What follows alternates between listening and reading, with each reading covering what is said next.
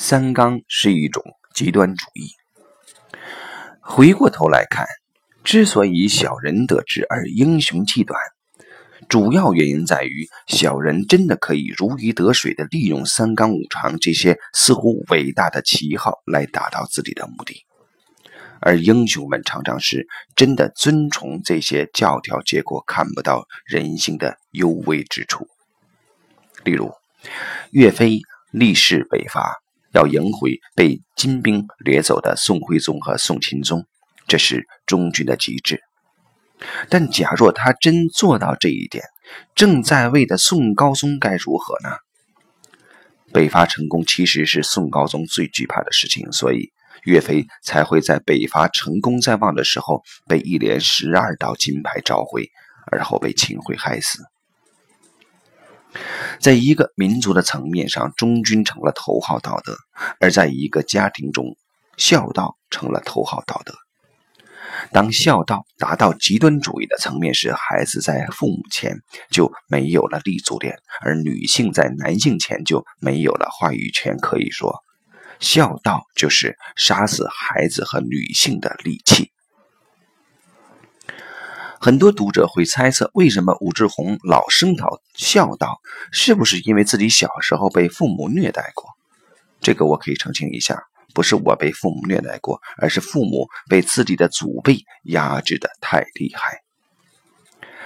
极端主义的三纲在我们这个国家延续了两千多年，它现在既停留在我们的意识层面，也是我们这个民族的集体无意识。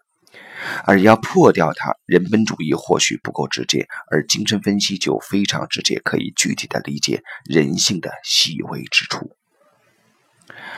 二零零五年六月，我开始主持心理专栏，而去上海中德班学精神分析是二零零六年三月。这一段时间内，我又非常密集的听了无数家庭惨剧，觉得世间真苦。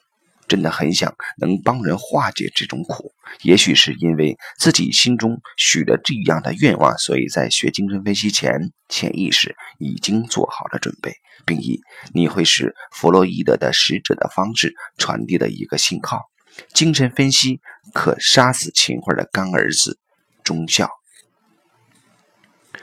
人本主义、行为主义和精神分析是传统心理学的三大流派。这三者中，行为主义我自始至终很排斥，而人本主义和精神分析则有上述一个转变过程。也许最忠实的人本主义信徒会说，人本主义就是真理；而最忠实的精神分析信徒会说，弗洛伊德就是答案。但我的经验显示，对什么有感觉就学什么，那时候真是事半功倍。如果我们有内心的转变，从潜意识上成为弗洛伊德的使者，在大学时硬去学精神分析，那就是事倍功半了。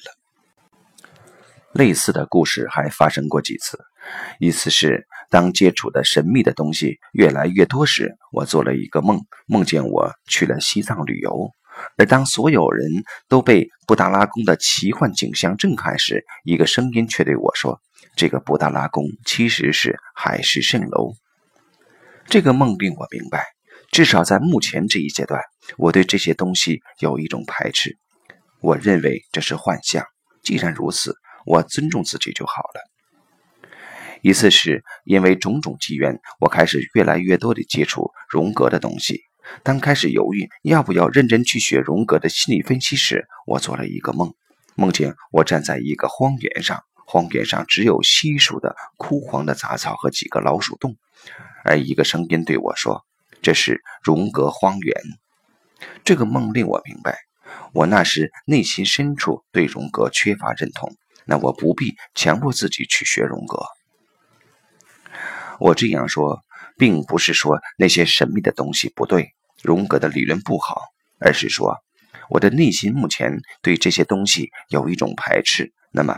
在这种排斥没有消失前，我最好去尊重这种排斥，否则就是对自己的一种不尊重。